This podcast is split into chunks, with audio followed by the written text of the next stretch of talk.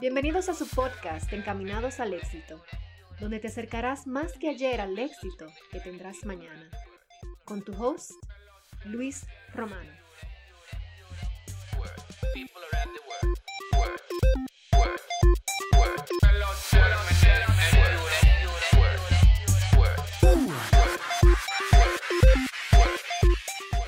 Hello, hello, hello. Eh, bienvenidos a su podcast Encaminados al éxito con tu host Luis Romano. Señores, y en el día de hoy, en el episodio de hoy o de esta semana, tenemos una, invitada muy especial, una persona que conozco desde hace bastante tiempo y que hace tiempo que le vengo cayendo atrás y y diciéndole y mandándole mensajes y está más difícil que que, un presidente. Y en este episodio número 13 tenemos una persona publicista graduada de la Universidad APEC en Santo Domingo. Eh, estudió manejo de, pequeños, de pequeñas empresas aquí en New York. Actualmente reside en Nueva York y es directora de operaciones de DUSA que es una organización sin fines de lucro que se radica en, Nueva York, de la cual eh, la pondré a hablar un poquito más para no darle toda la, para no soltarle toda la sopa. Eh, también se, dedica dentro de la misma organización a empoderar la, la comunidad dominico-americana eh, a través de compromisos cívicos, social, económico, en fin. Además de eso, es una persona súper chévere, eh, súper divertida y cada vez que nos juntamos con ella, eh, junto con mi esposa, siempre es una, una chercha, siempre es una, una diversión pasar tiempo junto a ella. Tenemos nada más y nada menos en este episodio número 13 eh, a Eliana Santos. Eliana, bienvenida. Muchas gracias, Luis. Me encanta. Esa, esa introducción estuvo excelente. estaba, bueno, ¿verdad? Muchas gracias. Muchas gracias por la invitación a tu programa. Programa como programa no somos, pero somos podcast. Y el podcast lo sí, corrección, el, corrección, podcast. El, el podcast, no te sorprendas si vengo con mi programa, ¿eh? Que eso ya se está cocinando por ahí en una... A lo mejor cuando viene a ver vengo... No sé, no voy a decir nada para que para que no se me agüe la fiesta. Pero anyways, en este podcast, sí, este episodio lo pueden encontrar en las principales plataformas digitales, Spotify, Apple Podcasts, eh, TuneIn y ya, esas son las principales. Si usted no tiene ninguna de esas tres, bueno, también y todo, ¿eh? ¿Eh? No, Ah, lo voy a subir a YouTube porque también y todo. Entonces, Eliana, cuéntanos de ti. Ya hablé un poquito más de ti, pero tú danos una introducción de quién tú eres, en qué tú estás ahora mismo y háblame un poquito de ti. Bueno, ¿qué te puedo decir? Actualmente, como tú ya mencionaste anteriormente, eh, soy directora de operaciones de una organización sin fines de lucro eh, que está aquí en Nueva York y nosotros nos dedicamos básicamente a empoderar a la comunidad dominico-americana a esa diáspora que vino de, República Dominicana, también a los nacidos aquí, primera, segunda, tercera generación, donde lo identificamos y lo organizamos para conectarlo dentro de, su, de sus intereses, también incluyéndolo ¿no? en lo que es el proceso cívico, social y económico, integrarlo aquí a la, a la sociedad americana para que podamos tener una voz, ¿no? Ya que decidimos eh, inmigrar aquí a este el país de las oportunidades, ¿por qué no desarrollar nuestro el potencial que tenemos, ¿no? Como comunidad, el unirnos y poder hacer cosas grandes. Entonces, para eso estamos, creamos prácticamente la organización es nueva, eh, tenemos cinco años, sí. un poquito más de cinco años. Y bueno, realmente la, la los logros han sido realmente bastante eh, buenos en ese corto tiempo y tratamos de seguir desarrollando aún más para llegar a todos esos nichos donde, donde, donde la comunidad está reunida, y sus intereses, ¿no? Porque puede ser que no le interese exactamente registrarse para votar ya están registrados. Entonces puede ser que le interese los deportes electrónicos. Entonces cada una de esas personas la tratamos de, de comprometer, de, de, de, de, alguna forma, ¿no? Donde sea su, su interés. Sí. Wow, qué chulería. Pero, pero yo sé que ya tú me hablaste de la organización, pero yo quiero que tú me hables de ti. ¿Cómo llegó Aliana a Estados Unidos? Eh, háblame de tu travesía, porque el programa de Encaminados al Éxito, eh, tú sabes que te había comentado, es, prácticamente para personas como nosotros que llegamos a este país quizá no en las mejores condiciones, pero que hicimos de esa oportunidad lo que hoy somos. Entonces cuéntame un poquito de, a qué edad tú llegaste, qué tú empezaste a hacer aquí, más o menos lo que tú me puedas decir. Bueno, yo llegué a los 24 años precisamente, Luis. 24 años y no fue ni siquiera con la mentalidad de yo que yo dije yo voy a llegar voy a ya tengo un plan tengo tengo a dónde llegar, ¿no? Que fue así súper improvisado todo. Sí, tú no, Pero claro, tú, no viniste como yo, que yo, yo, vine con el cuchillo en la boca, tú no viniste así. yo vine más, yo, yo vine de vacaciones, pero yo siempre había tenido ese interés de vivir aquí porque me gustaba. Desde que vine la primera vez con nueve años, sí. yo dije, wow, yo quisiera vivir aquí, hasta que por fin se me dio, ¿no? Pero entonces tú sabes que uno como inmigrante, eh, muchas veces el, principio nunca es fácil. Ya, así es. Se, cogió, se cogió lucha, sí. se cogió lucha, uno tuvo que, o sea, yo personalmente tuve que trabajar de camarera, eh, de limpieza y a la vez también estudiaba, ¿no? Para, aunque yo vine con mi título, pero tú sabes que aquí no es lo mismo, no te lo convalidan, tú no puedes conseguir un trabajo en tu área a menos que o tú hagas una maestría acá o tú eh, tengas algún tipo de estudio aquí o convalides la materia, ¿no? Sí, sí. Entonces eso eso lo hace también el idioma, ¿sabes? Lo complica un poco más, aunque yo vi estudié inglés allá, pero no era nunca lo mismo. No, no, no es lo aquí mismo. Es que, aquí es que uno se pule hablando y como quiera cogí unas cuantas clases aquí, eh, pero luego entré a la universidad mientras estaba estudiando, trabajando y, viviendo en un cuartico. Sí. También como, como muchas de las, personas que vienen, ¿no? Entonces, sí, sí. Em, así fui poco a poco, o sea, la jornada desde el principio no fue, no fue fácil, pero poquito a poquito, tú sabes, y paciencia, eh, y uno buscándosela, ¿no? Porque, y tratando de superarse, ¿no? Cada día para, para poder salir de esa situación, porque aunque cuesta, no es imposible. Siempre y cuando uno tenga en su mente hacerlo, se puede. es imposible. Claro, tú sabes que te iba a preguntar, Eliana, porque tu, tu historia y la mía se parecen bastante. Eh, la única diferencia es que yo no vine como tú, o sea, yo, yo no improvisé, yo vine a esto, fue, yo vine con el cuchillo en la boca y yo vine a esto fue que yo vine.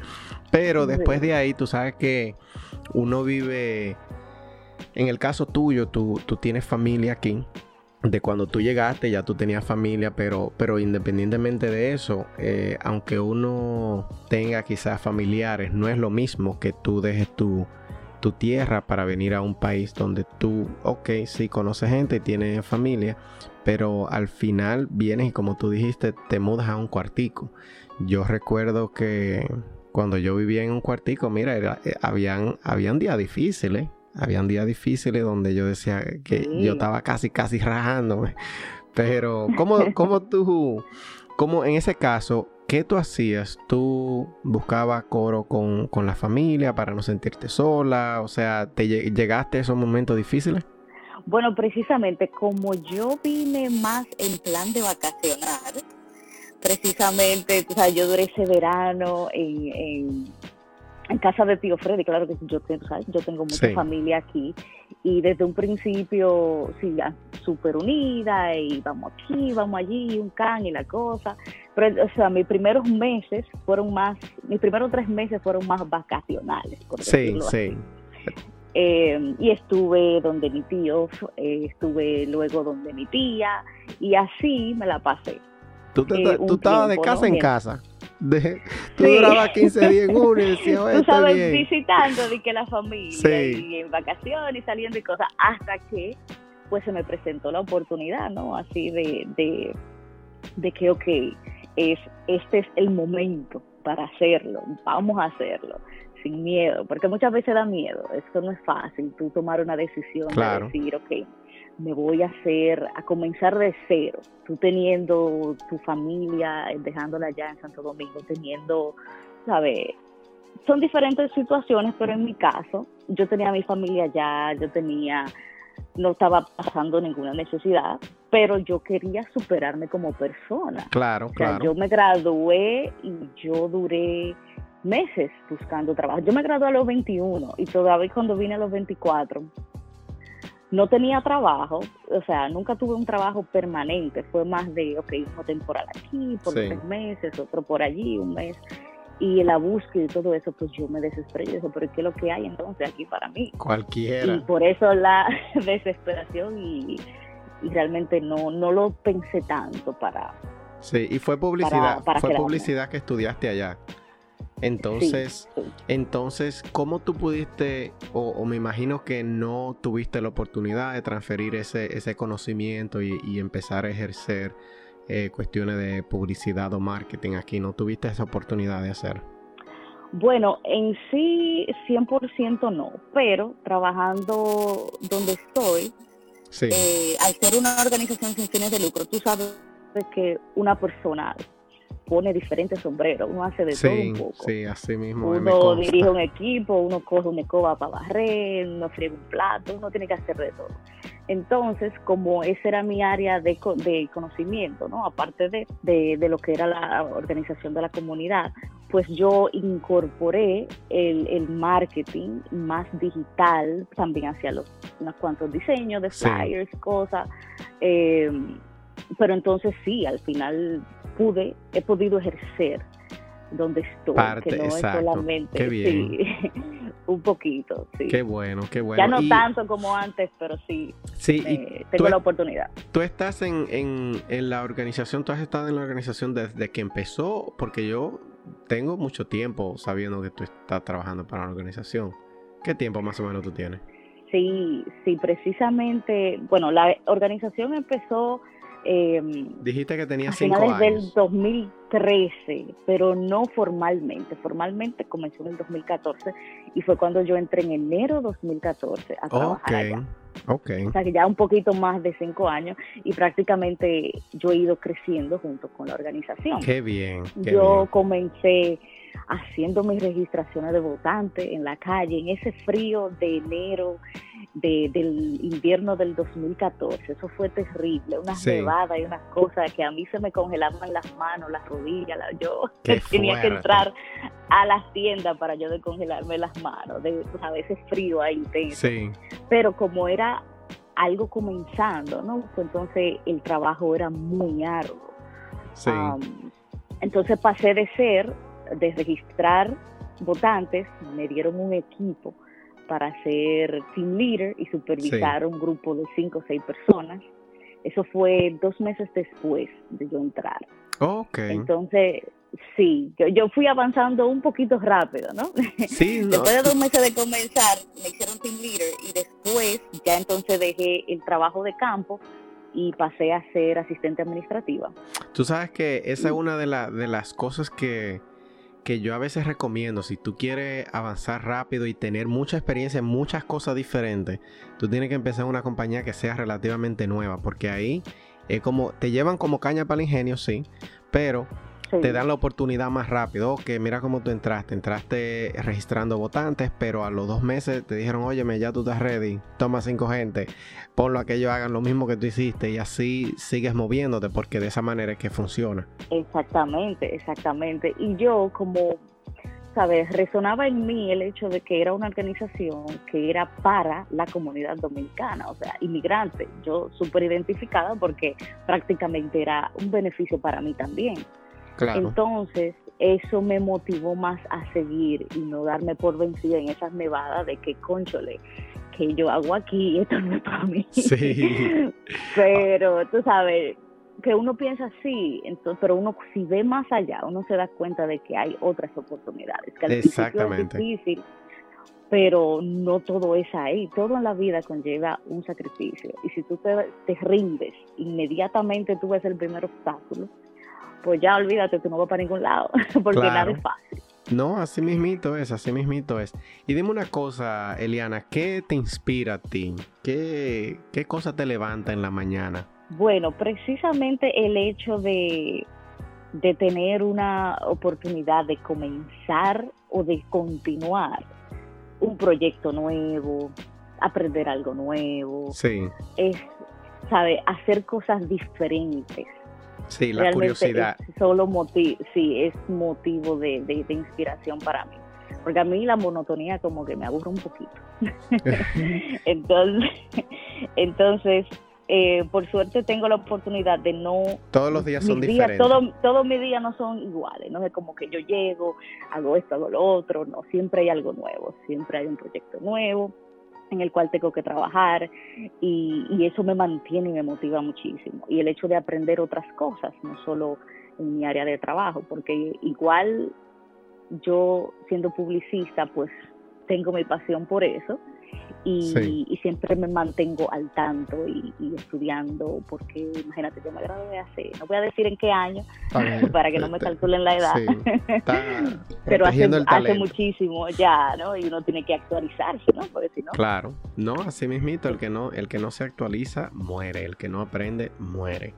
Eh, y dime otra cosa, Eliana, ahora vamos a una preguntita profunda. Eh, ¿cuál es, qué, cuéntame de tus miedos. ¿Cuáles tú consideras que son tus miedos en cuanto a lo profesional, personal, lo que sea que tú pienses que tú le tienes miedo? Uf, yo tengo muchísimo. miedo, fobia, de todo un A la salamandra, eso sí. no lo diga, no lo diga. Pero sí, yo diría uno, un, un miedo que me que me ha limitado, no tanto, porque, ¿sabes? al yo reconocer que tengo ese miedo, ¿no? yo trato de superarlo, ¿no? Pero ese miedo escénico que muchas veces nos limita. Sí. Ese es uno de ellos. Tú hablas... Miedo a fallarle a mi familia, pero el miedo escénico es algo que, que gracias a Dios he podido superar un poco. Cuando tú dices miedo escénico, tú te refieres a miedo a hablar en público o miedo a, actuar o, a decir algo en público, que haya un, público que te esté mirando haciendo algo. Exactamente, ese, eh, hacer una presentación de... Y mira que me ha tocado por el trabajo que he hecho. Claro. Y en lo que hago, pues es lo que me ha permitido a mí superarlo poco a poco. Sí. Entonces ahí yo me di cuenta que esa es la mejor forma realmente de uno superar el miedo. Exactamente. Y es enfrentándolo y haciéndolo aunque no te guste, eh, te dé miedo, tú tienes que hacerlo, si no, no va a salir nunca de ahí. De hecho, es la única forma, la única forma de tú poder superar el, el, miedo escénico, el miedo a hablar en público, es haciéndolo. Entonces, pero tú sabes que después que ya tú superes el miedo, o sea, supera el miedo a la práctica, porque hay una cosa que es tú tener miedo escénico y hay otra cosa de no quererlo hacer. Entonces, ya después que tú superas eso, que tú sabes conscientemente, ya para yo poder superar el miedo escénico lo tengo que hacer y supera eso y lo hace, entonces ya ahí tú puedes, tú sabes, implementar otras prácticas que tú sabes que yo, a mí se me fue el miedo escénico, tú sabes cuándo, cuando yo entendí que el miedo escénico no es más que el miedo al fracaso eh, o al miedo al que dirán. Entonces, de la manera que yo lo pensé, y a lo mejor te ayude a ti, de la manera que yo lo pensé es que ya el hecho de que tú estés, frente a las personas hablando, ya tú estás ganando. Porque no es todo el mundo que tiene ese, ese puesto, no es todo el mundo que le dan esa oportunidad de hablar. Entonces ya lo que puedan decir de ti no, no va a ser eh, nada malo. O no debería ser nada malo. Por lo menos tú lo puedes mirar de esa manera. Y, lo otro es la preparación. Cuando tú te preparas, mientras más preparada tú estás, mientras más eh, segura estés del material que vas a hablar, eh, pues mejor te va, porque no hay fallo, no hay fallo en la presentación. Y te lo digo porque, por ejemplo, tú sabes que yo hablo en público y, y las primeras veces eh, o, la primera vez que me tocó hablar, yo llevaba, tú sabes cómo cuando uno hace chivo en los exámenes, que, uno se lleva un papelito, pero al final termina aprendiéndose los papelitos, el mismo chivo tú te lo aprendes. Entonces yo llevaba muchas notas y, el hecho de pensar en las notas me estresaba. Entonces yo dije, óyeme, esa nota la escribí yo de algo que me salió de mi cabeza. Lo que quiere decir que ese conocimiento lo tengo yo. Entonces déjalo que fluya, déjalo que, que fluya y salga solo. Y al final de la presentación yo decía, bueno, me faltó par de cositas, pero se veía más natural en vez de, ver, de verse más embotellado, que es algo que la gente se da cuenta muy rápido. A lo mejor te ayude. Eh, y ya, ¿y qué otro miedo? Aparte de, miedo escénico, que yo estoy más que seguro que eso, eso ya mismo, ya mismo está resuelto. Con la posición que tú tienes, ya eso mismo, ya. Y, lo otro es, tú sabes que, que, que, no te va a gustar lo que te voy a decir. Lo otro es, es que en realidad nunca se te va a ir, nunca se te va a ir del todo. Porque eh, el miedo escénico, ya cuando ya tú dominas el arte de tu pararte en el público, que tú no sudas, cuando, o sea, que te pone nerviosa, eh, hasta el punto de sudar. Eh, cuando ya eso tú lo controlas, como quiera, tú te vas poder, te vas a, todavía te vas a poner un poco nerviosa porque a ti te importa lo que tú vas a hablar. Ahora, si algo que no te importa, pues tú te subes ahí y no te hace nada. Pero si te importa lo que tú vas a decir, si te importa eh, de la manera que se diga, el material y eso, como quiera te va a poner un chin nervioso. Pero es natural. Porque tú quieres que te salga bien. Exactamente. Claro, claro. No, y yo sé que eso es algo que, aunque sea un poquito, va a estar ahí, no por mi personalidad. Yo me yo considero me considero ser introvertida, entonces yo sé que es algo que va a estar ahí. Incluso cuando yo estaba hablando con, con el presidente de la Junta, que estábamos hablando un tema de eso mismo, de, de, hablar en público, porque me tocó hacer hace un tiempito, no hace mucho, una presentación en una conferencia, entonces estábamos hablando de ese tema y, y, para que él me diera tips, porque es una persona súper, súper, eh, tiene la experiencia, ¿no? Ya en sus años de, de labor en hablar en público y yo le pedí unos consejitos, unos tips, y me dijo precisamente lo que tú me acabas de decir. Es más de que tú le estás dando una información a una persona que a lo mejor no la maneja, no sabe, y uno se, debe de sentir seguro de lo que uno está diciendo. Exacto. Y no importarle realmente lo que piensen más de uno, sino de enfocarse más en el contenido que uno, que uno va a dar. Y si uno falla, adelante, uno es humano también y comete errores y no pasa nada. Exactamente, exactamente. Es algo que, que, me ayudó, sí, me ayudó bastante. Tú sabes que... La práctica. Exactamente, ¿no? Ya no hay más nada que decir la práctica. Mire, Eliana, dame un consejito que, que alguien a lo mejor te dio. Ah, yo sé que tú me hablaste de la persona que te habló de, de los... de hablar en público. Pero a lo mejor aparte de eso, ¿no tienes algo que tú puedas pensar que te dijeron hace mucho y tú siempre lo llevas pendiente?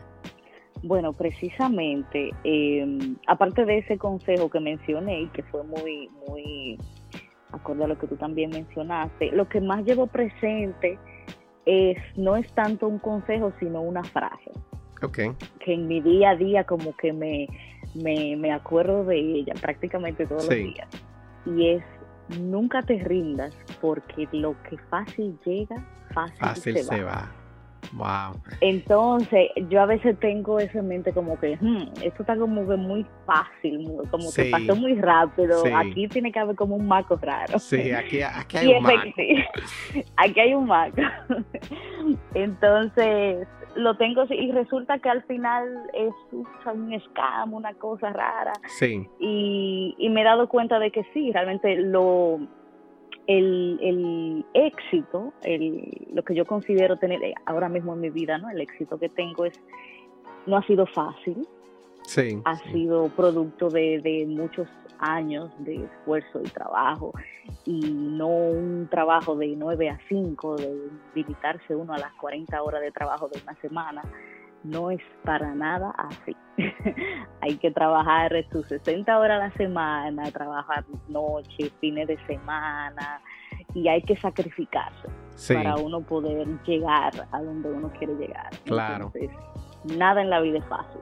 Eso es así. Y tú sabes que hay una frase también que dice que los logros se miden por la cantidad de esfuerzo que tuviste que, pasar o que tuviste que, que, tener para obtenerlos. Entonces lo mismo, lo mismo con el éxito, de mientras más trabajo tú coges, más tú vas a valorar cuando ya tú tengas éxito. Entonces, y va con lo que tú dijiste, lo que fácil viene, fácil se va. Entonces, lo que fácil viene, tú no, no se valora prácticamente. Exacto. Mira, Y, y, un libro que tú, eh, ¿cuál fue el último libro que tú escuchaste o, que leíste? Si en audiobook o, leíste no. Sí, en, en Audible. El último fue que ya leí completo, porque estoy leyendo otro um, actualmente, pero el último fue eh, cómo influenciar personas, no, cómo ganar amigos, ¿Cómo ganar amigos e influenciar, personas. Sí, de Dale Carnegie. Sí. Um, es un libro, bueno, a mí me gusta leer mucho eh, de superación personal, ¿no? Entre otras cosas. Y, y me lo recomendaron ese libro para, no para cómo tener éxito en la vida. Sí. Y porque uno al final del día tiene, tiene que seguir, seguir educando, seguir leyendo. Y claro que sí. La forma más efectiva, ¿no? Leer y, alimentar la mente.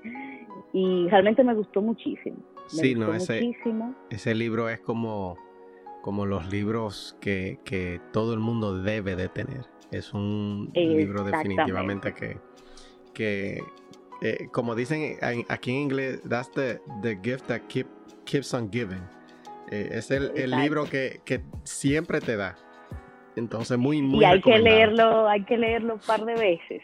Claro, claro. que con una ni siquiera es suficiente. Sí, no, no, este, lo que te digo, que, yo siempre digo aquí en el podcast con, otro, con otros invitados que, que hemos hablado de otros libros, yo siempre digo de los libros que son como como los limones que, que tú que los tienes que exprimir hasta que no te hasta que no te salga una gota más.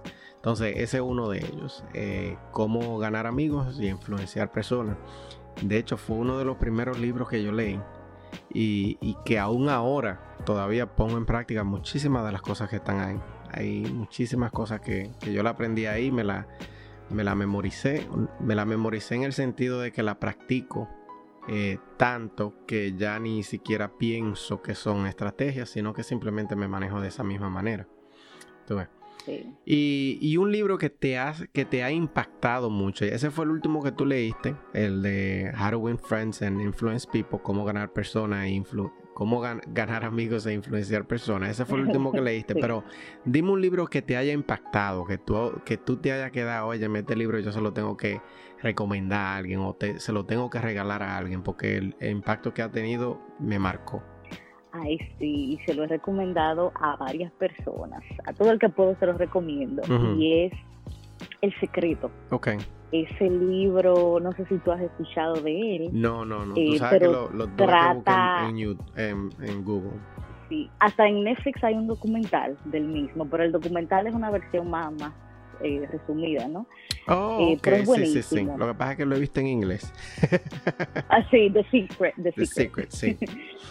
sí, tú sabes, puede que, no sé, porque lo he discutido con unas cuantas personas, puede crear controversia, alguna persona puede no estar de acuerdo con lo que dice, pero cada quien lo asimila a su manera, ¿no? Claro, claro. Lo pueden tomar del ámbito espiritual o de un ámbito más neutro, ¿no? Eh, pero habla más de la ley de atracción, cómo la mente tiene el poder de atraer lo bueno o lo malo que te pase, que al final del día uno es que decide cómo va a tomar cierta situación y lo que uno quiere atraer. Si uno se levanta un día con el pie izquierdo, como dicen, ya uno se da cuenta que el día entero como que, pero ¿por qué me pasan estas cosas? Y es porque uno ya se levanta con esa mentalidad de que contra, de que, que se levantó con el pie izquierdo, sí. sí. Sí. Tú sabes que, que, una de las cosas que yo, de hecho, a Verónica le he dicho últimamente es que eh, las cosas cuando tú las visualizas, cuando tú la ves, cuando, cuando tú la ves en tu mente de que pueden pasar y que son posibles y que tú quieres que pasen.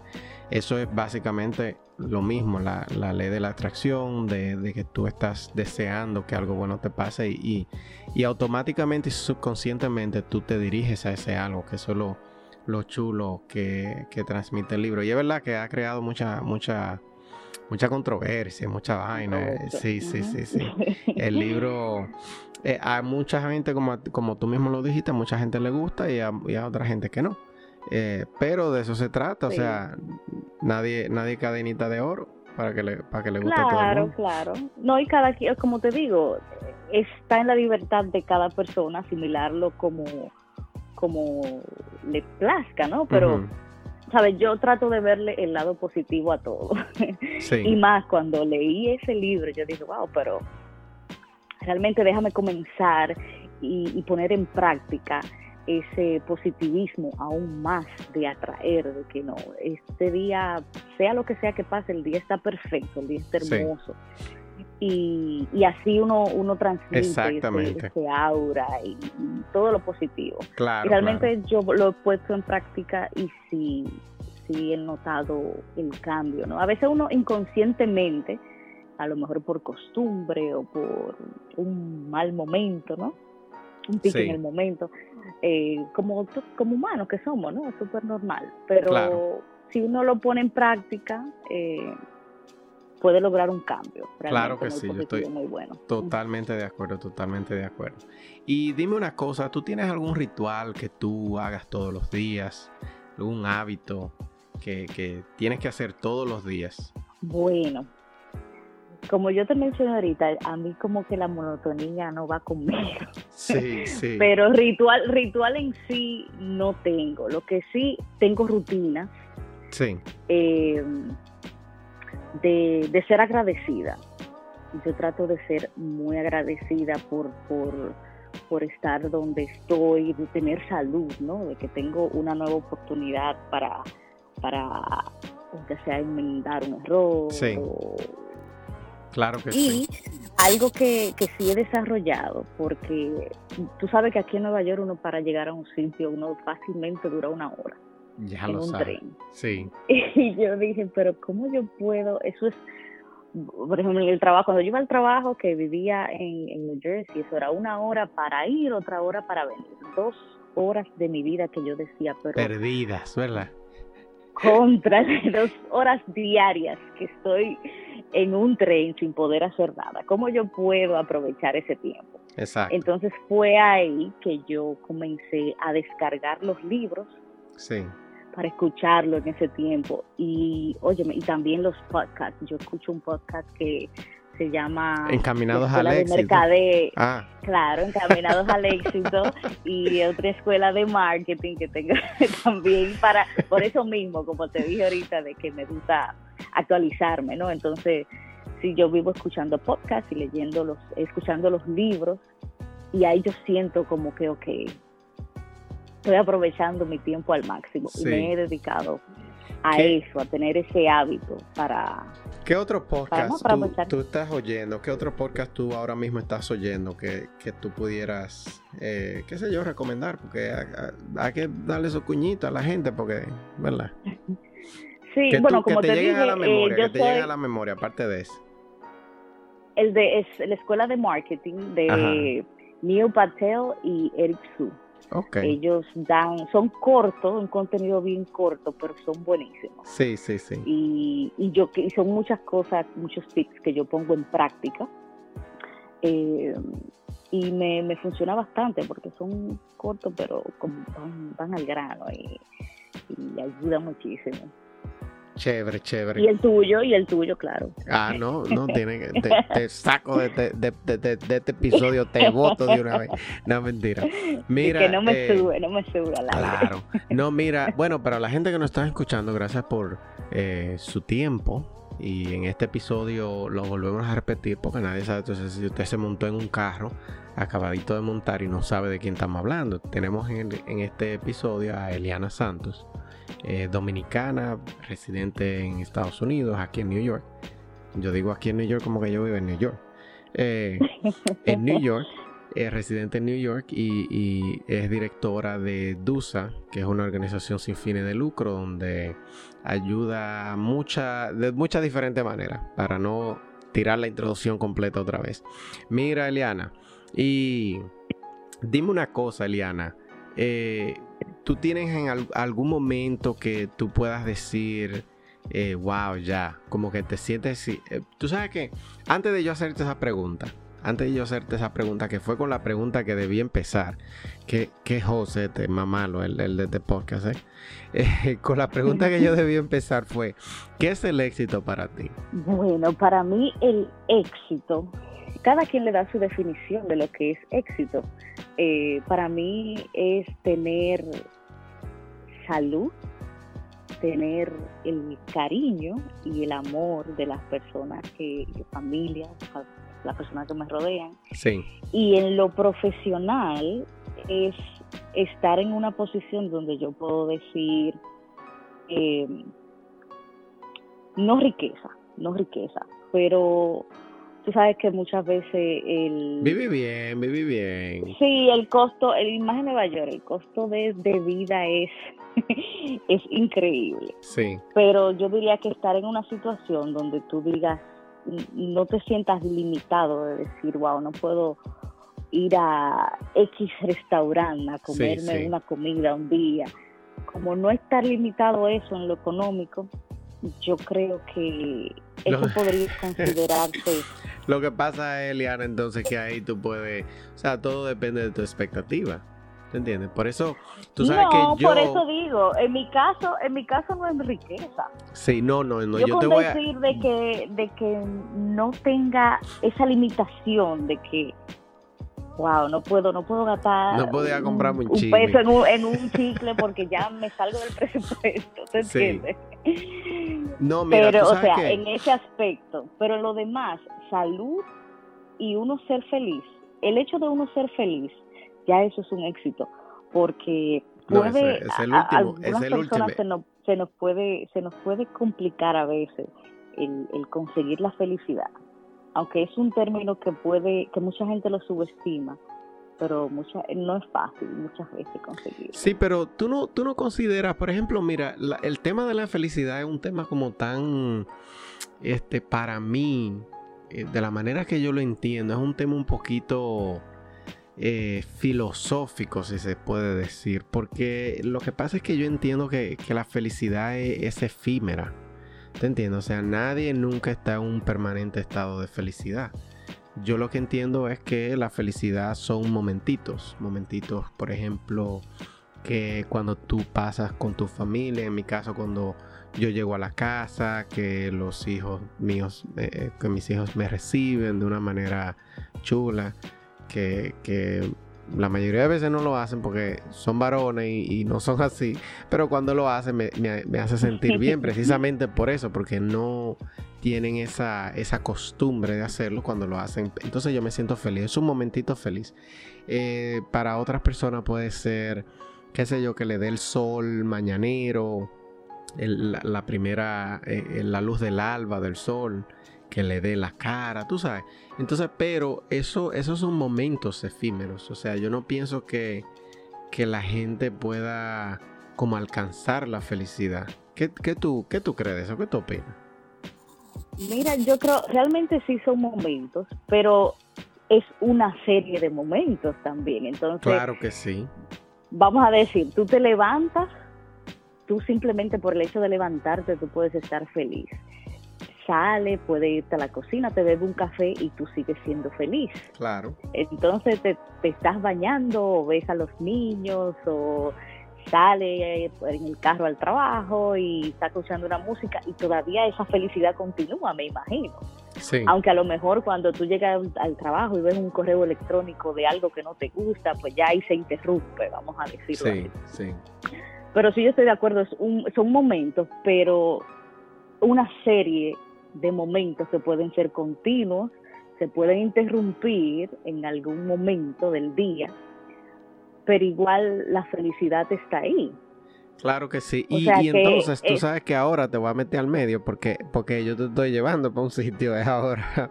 entonces tú no crees, tú no crees entonces, tú hablaste de que no necesariamente riquezas. ¿Tú no crees que tú serías, que esos momentos de felicidad serían, no serían más a menudo si tú, eh, no, cuando yo digo posees riquezas, no, no, no, cuando tú tienes dinero, ¿Tú no piensas que esos momentitos de felicidad podrían darse más a menudo? ¿Qué tú piensas?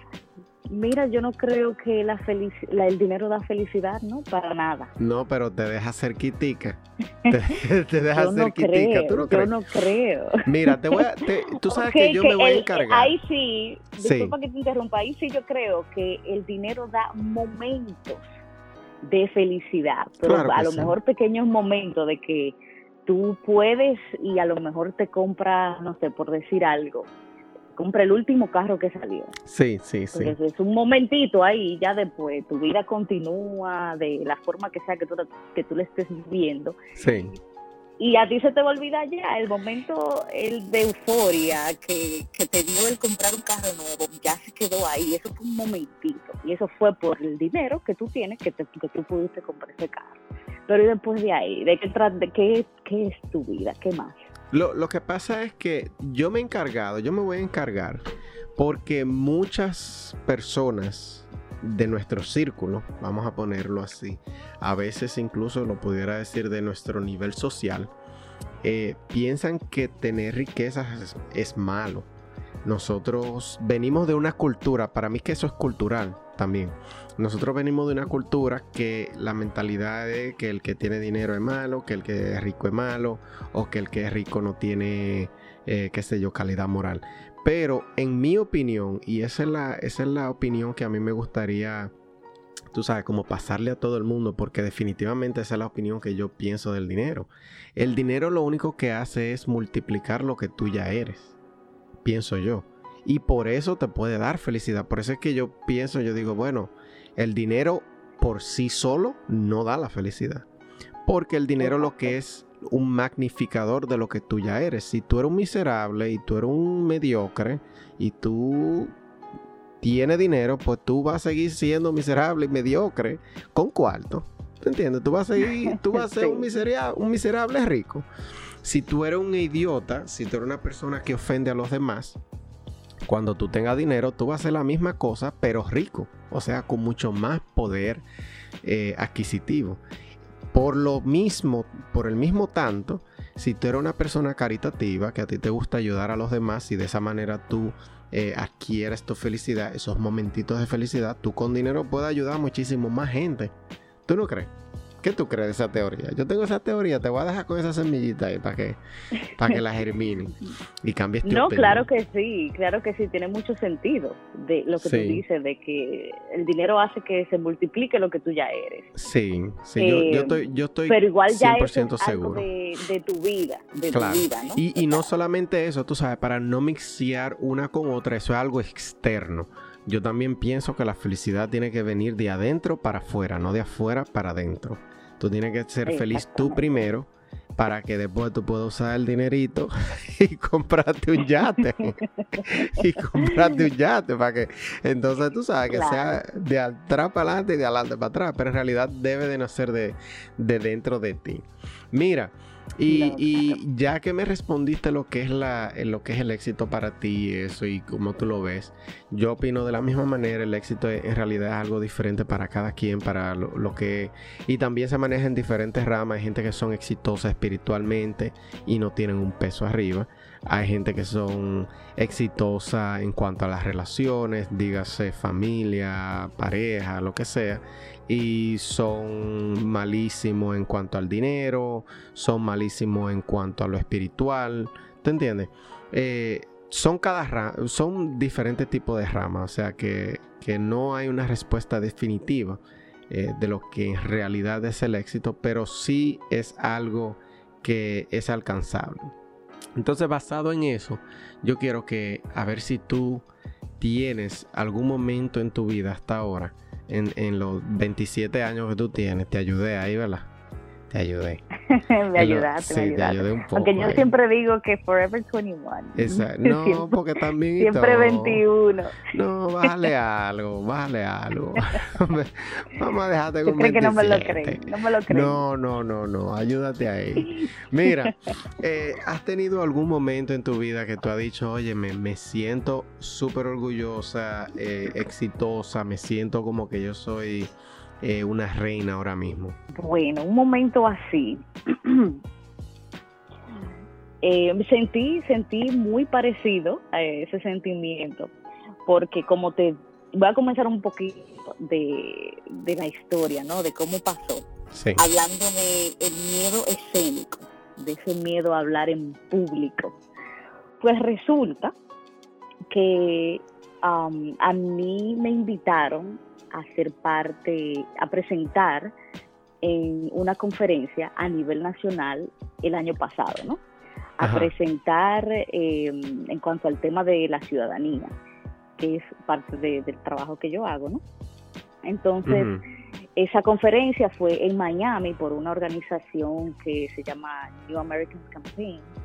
Y a nivel nacional ellos se encargan de desarrollar las mejores prácticas para entonces organizar a, a las instituciones a ofrecer los servicios en cuanto a sus eh, usando utilizando sus mejores prácticas entonces Sí. cada organización eh, desarrolla ¿no? ese, ese el programa de ciudadanía con su apoyo pero también uno tiene la oportunidad de como es como somos nosotros los que conocemos la comunidad con la que trabajamos adaptamos y mejoramos no entonces por el trabajo que nosotros hacemos eh, en la organización, pues nos destacamos en esa área de que, ok, ustedes, nosotros necesitamos que vengan y presenten cómo ustedes lo hacen, Sí. cómo han tenido tanto éxito eh, alcanzando a la comunidad con la que ustedes trabajan. Y yo, bueno, yo en ese entonces era la que manejaba el programa de ciudadanía, la program manager, y me tocaba a mí hacerlo, ¿no? Sí. Entonces, yo tenía tanto miedo porque es una era una conferencia donde van se reúnen todas las organizaciones de cada de cada estado eh, del país. Están en un solo lugar y te están prestando atención a ti al, al, al tú hacer esa presentación. Y yo dije, no, yo no me puedo meter en ese lío. Wow, eh, me imagino yo la no, presión. yo no puedo meter en ese lío en Miami, era en ese entonces. Al final yo no pude ir, no fui. Y como eso parece que estaba en mi destino, me invitaron para suerte mía este año otra vez. En, este- en esta ocasión fue en Los Ángeles, en Santa Ana, California, cerca, cerca de Los Ángeles. Y yo, bueno, está bien, me invitaron. ok, el tema era cómo nosotros pode- eh, podemos integrar el proceso cívico a esos nuevos ciudadanos. Dígase, los nuevos ciudadanos, registrarlos para votar, cómo nosotros lo hacemos Sí. usando la tecnología. Entonces yo en DUSA desarrollé un chatbot donde nosotros le, le hacemos preguntas automáticamente, tú sabes que no tiene que estar nadie en la computadora chateando en vivo con ninguna persona, sino que el chatbot le hacía las preguntas Sí. y si necesitaba registrarse para votar, pues entonces, si calificaba, pues entonces lo hacía. Y yo desarrollé eso, entonces ese era mi tema a exponer en la presentación. Entonces yo estaba pasando por una situación tan difícil, Luis, personal, que yo, yo ni mente le di. Yo dije, ok, y mira que el, el correo que me enviaron invitándome a la presentación era ya una cosa que si hubiese sido la Eliana del año pasado, yo creo que yo muero ahí mismo, antes de de dar una respuesta. Pero como que al yo estar pasando por esa situación, como que me bloqueó la mente y no pensé. Yo dije, ok, sí, está bien, pero yo preocupada por otra cosa. Sí, sí. Y el, el correo decía, eh, tú estás, eh, y te estamos invitando para que seas parte de, la, de los panelistas que van a presentar el tema en Civic Engagement, en el compromiso cívico Sí. y cómo tú trabajas, cómo tú conectas el chatbot con, con la comunidad, cómo tú haces eso. Y te voy a decir que específicamente las fundaciones que hacen las donaciones a las organizaciones van a estar ahí específicamente escuchando lo que tú estás diciendo porque ellos quieren saber cómo van a seguir eh, ofreciendo sus donaciones, ¿no? En qué área pues, van a tener que expander más, es, expander sus, sus, recursos económicos. Y yo, ay, mi madre, que es lo que él me está diciendo. Pero como te digo, dije, ok, sí, déjame saber qué tengo que hacer y, y lo hacemos. Ese email fue, ese correo fue dos meses antes de la presentación, que fue en agosto. Y yo, bueno, tenemos que prepararnos, la presentación, esto y lo otro. Yo todavía no le estoy dando mente, Luis. tú, no, tú no has caído. A ti no te ha caído el día. Yo estoy envuelta, sí, yo estoy envuelta en mi asunto y yo no le estoy dando mente. Cuando voy como por dos días, ya que voy a, tengo mi papel de de lo que le, de, cómo desarrollar la presentación, ¿no? Porque tenía que mandarle una estructura a ellos súper organizados. Y yo llego, estamos allá, ok, el primer día, ahí, full, a 300 personas. Ay, espérate, pero a mí me toca hablar mañana delante de toda esta gente. Y yo, wow, ¿cómo será? Eh, y al final, tú sabes, me puse nerviosa, lo hice, llevándome, que en ese momento sí, sí, fue cuando yo hablé de, de eso con, con, el presidente de la Junta, que le pedí unos tips. Eh, pero realmente, mira que es otra cosa que yo ahora, hablando contigo, digo, pero me ayudó bastante el hecho de que en mi mente yo no estaba pensando en ese tiempo que yo iba a hacer esa presentación. Y tú sabes, yo lo vi, yo he hecho entrenamientos, presentaciones a grupos de 20, 25 personas, no más de ahí.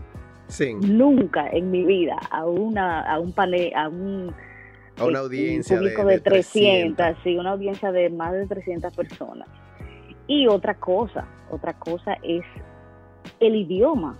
Exacto. Porque por más que, o sea, es no es mi primer idioma, uno no por más fluido que uno lo hable, nunca es lo mismo. Claro. Tenía eso de que, ok, si el acento y las cosas y las palabras, entonces era doble presión para mí. Sí, triple presión. El idioma, el estar hablando delante de un público tan grande y la presión de que me dicen, ok, las fundaciones te están chequeando, a ver qué es lo que tú vas a decir. Sí, sí. y yo, wow. Y al final, al final, bueno, según la reacción ¿no? del público, eh, parece que no lo hice tan mal eh, porque fue a la única que aplaudieron de todos los panelistas que habían ahí. Yo, wow. y realmente me sentí muy bien, me sentí muy bien, cosa que yo el año pasado dije, mira, yo no hago eso ni loca. Jamás. Cuando, yo, que, ni loca, yo dije que no y que no fui y yo dije, mira eso, y mira cómo lo hice increíble, como en un año, o sea, uno es una persona, puede ser una persona totalmente diferente, uno uno mismo se pone sus límites, se limita en, lo que uno puede lograr. Así mismo es. Y, yo dije, wow, increíble. Yo nunca me, me iba a imaginar que yo iba a poder hacer algo así. Y fluyó, salió. Exactamente, no, de eso mismo se trata. Oye, vencer tus miedos y después que tú lo vences tú prácticamente así mismo como dicen, tú canta victoria y, te sientes eh, de la manera que tú te sentiste. Oye, yo me imagino que después tú saliste de eso, tú respiraste, y wow. Y lo chulo es, lo chulo es que ya de ahora para adelante, todo lo que no tenga más de 300 gente no te va a causar. Eh, tú vas a decir, ah, esto es, oh, 300 gente lo que hay, ¿no? Pues 300 gente dice yo en California y eran, y eran, y eran más importantes de lo que son ahora. ¿Te entiendes? Y ya así es que se maneja lo que es el miedo escénico. Y dime una cosa, para ir finalizando. Eh, en tus años que tú ya tienes viviendo aquí en Estados Unidos, ¿hay algo que tú puedas pensar que quizás si hubieses hecho diferente, de una manera diferente, quizás hubieses, hubieses estado o llegado a un lugar diferente al que te encuentras hoy, claro, en, términos de, de más avanzada. ¿Tienes algún, alguna cosa que tú puedas pensar? Yo siempre he querido como más. en cuanto a, bueno, ya yo tengo ocho años un poquito más de ocho años viviendo aquí, ¿no? Y todo ha sido, los logros que he tenido han sido eh, consistentes, pero a su tiempo, ¿no? No ha sido nada como, súper rápido, sino que ha tomado su tiempo. Y, no ha estado mal, no ha estado mal. Incluso me dicen, cuando yo hablo con personas, me dicen, wow, pero tiene poco tiempo aquí, tú estás en tal situación, ya tú tienes esto, y lo otro. Y yo, bueno, yo consigo, yo creo que yo... Pudiera estar más lejos de eso. sí, que si yo, yo me hubiese empujado un poquito más, como venga más, yo creo que yo hubiese llegado, estado ya en otra posición de, de a lo mejor tener mi propia empresa, porque es algo que, que he estado trabajando desde hace dos años y a lo mejor por bueno, el compromiso, ¿no? Que tengo como directora de una organización, pues me limita un poco, pero le digo, wow, yo realmente no hay excusa. Si yo lo hubiese querido hacer ya en dos años, hace rato yo lo hubiese hecho. Sí. yo creo que yo hubiese, desde un principio, ¿no? Haberme empujado un poco más a hacer más y no eh, planear tanto, no pensar tanto. No darle mucha mente. No darle mucha mente y hacer. Exactamente. Exactamente. Eso es lo que yo considero que hubiese hecho diferente. Y lo aprendí, ya lo aprendí. Dime algo que tú le puedas decir a, la juventud que está en esos 20, 21, 22 años o, una persona que acaba de llegar aquí a Estados Unidos. Eh, algo que tú le puedas decir. Bueno, que trabajen duro. que trabajen duro, que se eduquen lo más que puedan, en el sentido de absorber información. O sea, el mundo va muy rápido y, nosotros junto con él debemos actualizarnos, ¿no? E ir a la par, a, a, la, misma velocidad que va el tiempo, ¿no? Si tú te fijas ya, ahorita estamos en el 2020 y así van pasando los años que lo que vayan a hacer no lo piensen mucho y lo hagan ahora, no esperar, o sea, como hay mucha gente que tiene resoluciones de nuevo año yo considero que no debería ser así. O hay gente que espera un lunes. Ah, no, el lunes yo empiezo la dieta. El lunes, el lunes yo voy al gimnasio. yo no sé qué es lo que hay con los lunes. a nadie le gustan los lunes y todo el mundo los deja todo que se han muerto los lunes. los sueños de gente que se han muerto los lunes. Jesús. Sí, sí, sí. No, no hay que esperar el lunes. Mañana sábado vamos a comenzar. Vamos a ir al gimnasio, vamos a hacer la dieta, vamos a hacer el plan de negocio. De un, hasta ahora mismo. No, no esperar porque la vida es muy corta, el tiempo pasa muy rápido y realmente hay que, hay que ponerse palo de Gracias, gracias. Bueno, señores, muchísimas gracias a todos por escucharme. Y Eliana, antes de irnos, si tú quieres dar tus redes sociales, eh, eh, tienes el espacio para hacerlo. ¿Cómo te podemos encontrar? ¿Cómo podemos encontrar la, la organización donde eres directora? Para las personas que le interesa saber más, eh, el espacio es tuyo. Claro que sí. Bueno, en Twitter estoy por Eli Santos NY. Estoy en Instagram, eh, S Soriano, rayita abajo, y en Facebook por Eli Santos. Perfecto. Y si usted no lo oyó, eh, pues bueno, usted está escuchando un podcast, dele a un botón que para darle rewind y lo escucha otra vez para que la pueda encontrar en esas tres redes sociales y no hacer que ella lo repita y gaste su saliva. Eh, muchísimas gracias de todas maneras por escucarnos a todas las personas que nos eh, escuchan. Recuerde que no, también a nosotros nos pueden encontrar por Instagram. A mí me pueden encontrar como L Romano O. También por Facebook, igualito, usted pone en el search bar L Romano O y también me encuentra. Por lo menos encuentra mi página o alguien que se parezca a mí quién sabe, a lo mejor a quien sea que te encuentre lo agrega también, no importa. Eh, pero la cuenta que yo mayormente uso es la de Instagram, L Romano O. Eh, nos pueden, me pueden encontrar también luisromano.com y ahí encuentra todos los, los métodos para contactarme, que también esto va a salir en YouTube. Muchísimas gracias nuevamente y hasta la próxima amigos.